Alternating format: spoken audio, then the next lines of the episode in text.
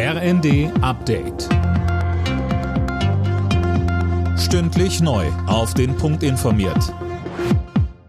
Ich bin Johannes Schmidt. Mehr Geld für den Schutz der Wälder.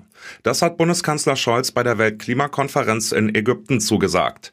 Bis 2025 werde Deutschland zwei Milliarden Euro bereitstellen. Zuvor hatte UN-Generalsekretär Guterres nochmal eindringlich vor der Klimakatastrophe gewarnt. Tom Husse. Aktuell überschatten der russische Angriff auf die Ukraine und die damit zusammenhängende Energie- und Ernährungskrise alles. Die Erderhitzung habe jedoch viel größere Dimensionen, sagte Guterres. Der Klimawandel sei das bestimmende Thema unserer Zeit.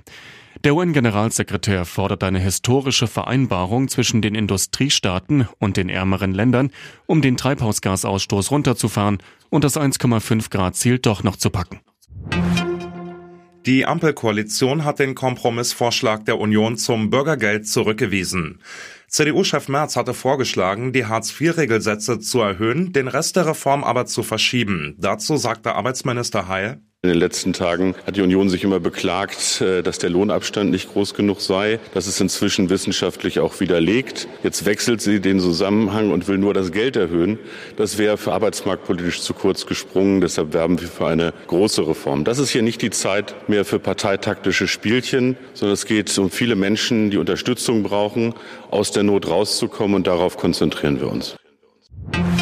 Die Bundestagswahl soll in Berlin in rund einem Fünftel der Wahlbezirke wiederholt werden.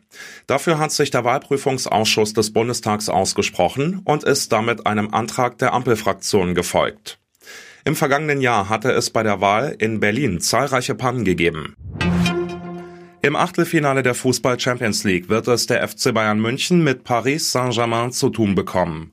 Leipzig muss gegen Manchester City ran, Frankfurt gegen Neapel. Dortmund spielt gegen Chelsea. Alle Nachrichten auf rnd.de